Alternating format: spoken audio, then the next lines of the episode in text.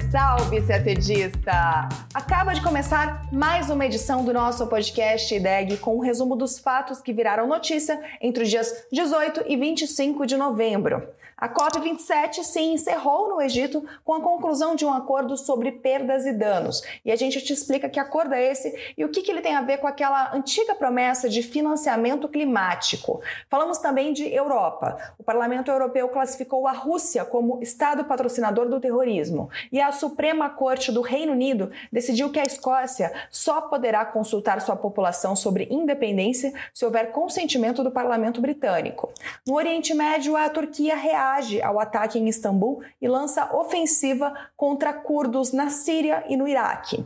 Na América do Sul, o governo da Colômbia e os guerrilheiros da ELN retomam negociações de paz suspensas há quase quatro anos. E a gente conta quem é Ilan Goldfein, o primeiro brasileiro a presidir o Banco Interamericano de Desenvolvimento. Tudo isso em detalhes você acompanha agora no nosso podcast.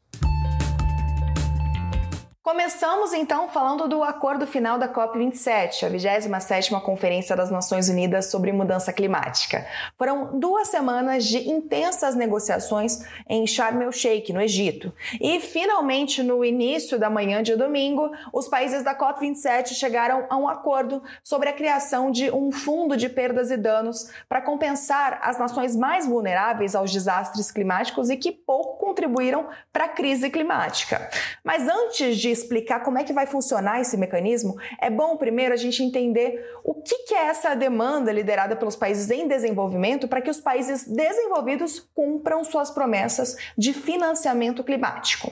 O argumento de países como o Brasil é simples de entender. Os países desenvolvidos se industrializaram e se enriqueceram às custas de emissões de gases de efeito estufa e, então, são os maiores responsáveis pela mudança do clima. E seria lógico, então, que esses países financiassem os países em desenvolvimento para que eles também se adaptem para reduzir suas emissões. Não só porque os países em desenvolvimento tiveram, não tiveram essa mesma oportunidade e não têm os mesmos recursos, mas também porque eles são mais vulneráveis às consequências da mudança climática. O debate é antigo. Em 2009, na COP de Copenhague, foi firmado um acordo em que os países desenvolvidos se comprometeram a destinar, a partir de 2020, 100 bilhões de dólares anuais para as nações afetadas pela mudança do clima. Esse financiamento se daria de três maneiras. Primeiro, para que os países invistam em fontes renováveis de energia. Segundo, para que esses países invistam em infraestrutura para resistir a eventos extremos. E terceiro, para que os países afetados pela crise climática possam se reconstruir. E é aí que entra a questão das perdas e danos. Então, acho que ficou bem claro que a criação de um fundo de perdas e danos é só um aspecto de uma questão maior, que é essa do financiamento climático. Bom, bom se foi preciso até agora, em 2022, chegar a um acordo sobre isso, é porque a promessa de 2009 claramente não foi cumprida. Tanto que na ocasião da conclusão do acordo de perdas e danos, o secretário-geral da ONU, Antônio Guterres, disse que claramente isso não será suficiente, mas é um sinal político muito necessário para reconstruir a confiança quebrada. Ele também enfatizou que o sistema da ONU apoiará o esforço em cada etapa do caminho. Pois bem, os detalhes do funcionamento do fundo ainda não foram definidos. Por exemplo, que países vão financiar, que países vão receber os recursos, sob que condições e por aí vai. O que se definiu até agora foi a criação de um comitê temporário especial para propor as regras de funcionamento. O comitê terá um ano para trabalhar e pretende apresentar novas propostas na COP28, que acontecerá no fim de 2023 nos Emirados Árabes Unidos. Segundo a ONU, embora o acordo sobre financiamento de perdas e danos tenha sido um avanço para os vulneráveis, houve pouco avanço na COP27 em outras questões importantes relacionadas às causas do aquecimento global, particularmente sobre a eliminação gradual de combustíveis fósseis e uma linguagem mais rígida sobre a necessidade de limitar o aquecimento global a 1,5 graus Celsius. Agora falamos de União Europeia. Na quarta-feira, dia 23, o plenário do Parlamento Europeu aprovou uma resolução que classifica a Rússia como Estado patrocinador do terrorismo por sua guerra contra a Ucrânia. O documento não é vinculante. De acordo com a resolução, as atrocidades cometidas pela Rússia contra a população civil ucraniana, a destruição de infraestruturas civis e outras violações graves dos direitos humanos e do direito internacional humanitário constituem atos de terror e crimes de guerra. Como a União Europeia atualmente não tem ainda um arcabouço jurídico para designar oficialmente estados como patrocinadores de terrorismo, parlamento pede ao bloco e aos seus Estados-membros que estabeleçam esta estrutura legal adequada e considerem, posteriormente, adicionar a Rússia a essa lista. Esse marco jurídico, se concluído, ativará medidas restritivas importantes contra os países designados. O presidente ucraniano Volodymyr Zelensky saudou a decisão. Ele disse, aspas, a Rússia deve ser isolada em todos os níveis e responsabilizada para acabar com sua política de terrorismo de longa data na Ucrânia e em todo o mundo, fecha aspas. Horas depois da aprovação da resolução, o site do Parlamento Europeu sofreu um cyberataque que gerou uma sobrecarga no sistema. Segundo o presidente do parlamento, um grupo pró-Rússia assumiu a responsabilidade. Ainda falando de Europa, na quarta-feira, dia 23, a Suprema Corte do Reino Unido decidiu que a Escócia só poderá realizar uma votação sobre independência se houver consentimento do parlamento britânico. O que aconteceu foi o seguinte: em junho desse ano, o governo semi-autônomo da Escócia anunciou que iria fazer um pleito para consultar sua população sobre a possibilidade de o país se desmembrar do Reino Unido. Essa votação seria no dia 19 de outubro do ano que vem. O objetivo era que a Escócia se tornasse um Estado independente e membro da União Europeia. Mas, em decisão unânime, a Suprema Corte do Reino Unido disse que as leis que criaram o parlamento escocês em 1998 não atribuíram a ele o poder para legislar questões da Constituição, o que inclui a união de Escócia e Inglaterra sob a alçada do parlamento britânico. E é por isso que é preciso consultar o parlamento britânico para falar sobre esse assunto, para se decidir sobre esse assunto.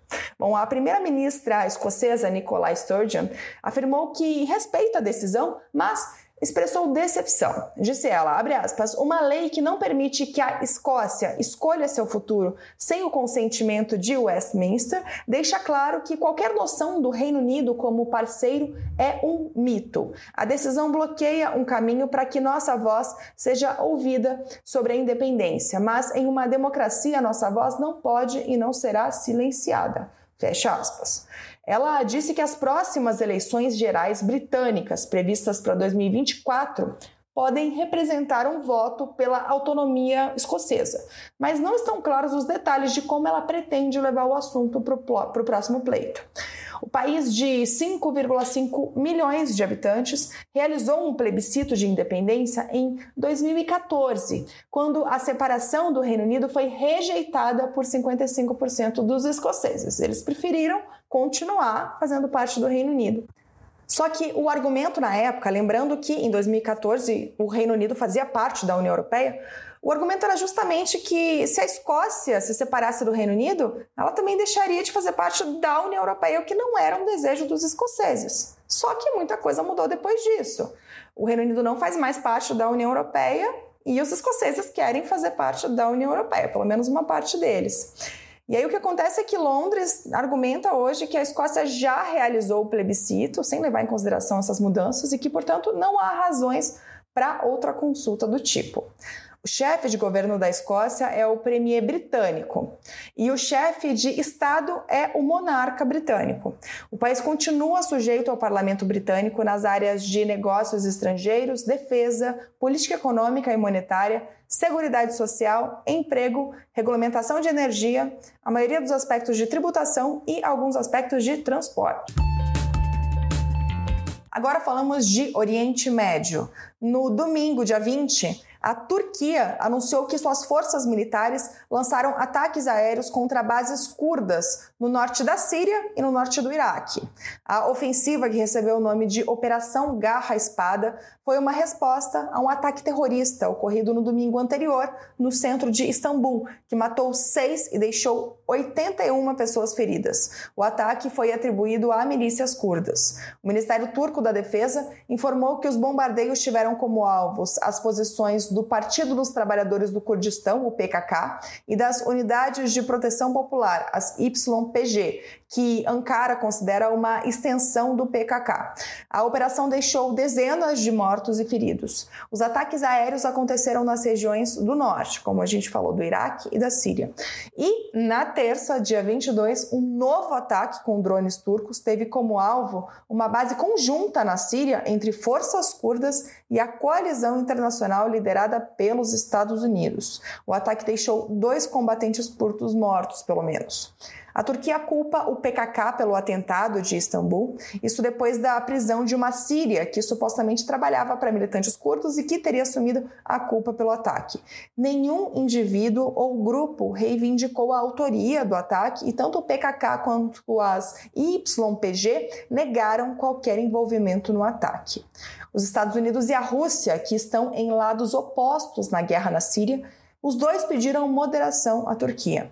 Os Estados Unidos apoiam a milícia curda YPG na luta contra os jihadistas do autoproclamado Estado Islâmico e a Rússia apoia o governo de Bashar al-Assad. As Forças Democráticas da Síria, uma coalizão dominada pelas YPG, indicaram que irão fazer esforços para uma desescalada nas tensões. Vamos falar agora de Américas. Na segunda-feira, dia 21, o governo da Colômbia e a guerrilha do Exército de Libertação Nacional, o ELN, anunciaram em um comunicado conjunto a retomada das negociações de paz que estavam suspensas há quase quatro anos. No documento, as duas partes agradeceram a persistência, o compromisso e a presença dos países que atuam como garantidores dos diálogos. Cuba, Noruega e Venezuela. Essa última é a sede deste primeiro contato. Em outubro, após uma reunião em Caracas, representantes do presidente colombiano Gustavo Petro e do ELN tinham concordado em restabelecer o processo com sedes rotativas entre essas nações garantidoras. O ELN é a última guerrilha reconhecida da Colômbia.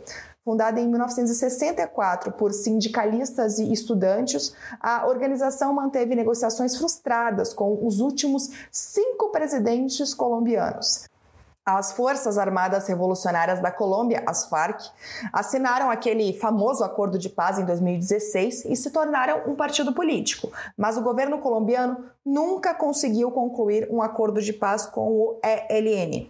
As negociações foram interrompidas em janeiro de 2019 pelo então presidente Ivan Duque, após um ataque contra uma escola da polícia que deixou 22 mortos, além do agressor. E aí os delegados do ELN foram acolhidos durante quatro anos em Cuba. E a partir daí eles só angariaram mais pessoas. O ELN aumentou seu contingente de 1.800 para 2.500 membros, segundo estimativas oficiais tendo a infraestrutura energética e as transnacionais na Colômbia principais alvos militares. Foi quando Gustavo Petro, o primeiro presidente de esquerda da Colômbia e ex-guerrilheiro, tomou posse em agosto desse ano e reativou contatos com o ELN, uma promessa de campanha. O restabelecimento de relações com a Venezuela, outra promessa de campanha, também foi fundamental para a retomada do diálogo. O ELN, que tem forte presença na fronteira com a Venezuela, tem menos poder de fogo do que as extintas Farc, mas sua base social, formada por milicianos, é mais ampla, segundo pesquisadores.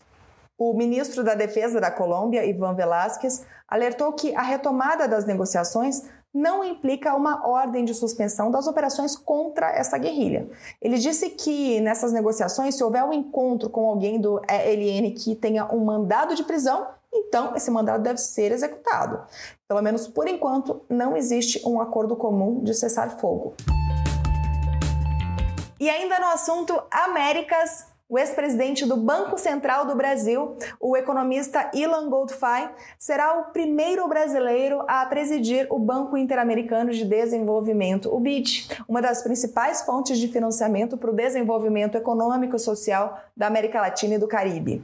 A eleição aconteceu no domingo, dia 20, na sede do BID em Washington, nos Estados Unidos. Goldfein foi eleito com 80,1% dos votos, derrotando os candidatos do Chile, México e Trinidad e Tobago. A Argentina acabou desistindo da disputa antes do início da votação. O candidato brasileiro teve o apoio de países com peso, grande peso de voto, como os Estados Unidos, Argentina e Canadá. O nome de Goldfein foi indicado pelo ministro da Economia, Paulo Guedes. Ilan Goldfein é um brasileiro nascido em Israel. Ele é formado em economia pela UFRJ, tem mestrado na PUC-Rio e doutorado no MIT. Foi diretor de política econômica do Banco Central do Brasil entre 2000 e 2003. Em junho de 2016, ele assumiu a presidência do Banco Central após ter sido indicado pelo governo de Michel Temer e ter sido aprovado em sabatina no Congresso. Ficou no cargo até fevereiro de 2019, quando foi sucedido por Roberto Campos Neto, atual presidente do Banco Central, indicado pelo governo Jair Bolsonaro. Até pouco tempo atrás, ele era diretor do departamento do hemisfério ocidental do FMI. Ele se licenciou do cargo para concorrer ao BID. A eleição no BID ocorre após a saída do norte-americano Maurício Claver Carone, indicado para presidir a instituição pelo ex-presidente Donald Trump em 2020. Ele foi destituído durante uma assembleia em setembro, sob a acusação de manter relações íntimas com uma funcionária e de retalhar funcionários que denunciaram essa relação. O banco está sob comando temporário da hondurenha Reina Irene Mejia, vice-presidente do BID. Ilan assume o posto no dia 19 de dezembro para mandato de cinco anos. Ele lista como prioridades projetos para combater a fome, promover a cooperação entre países e fomentar crescimento com inclusão social, diversidade e preservação ambiental. E a gente termina o nosso podcast por aqui. Uma ótima semana, bons estudos e até sexta-feira que vem.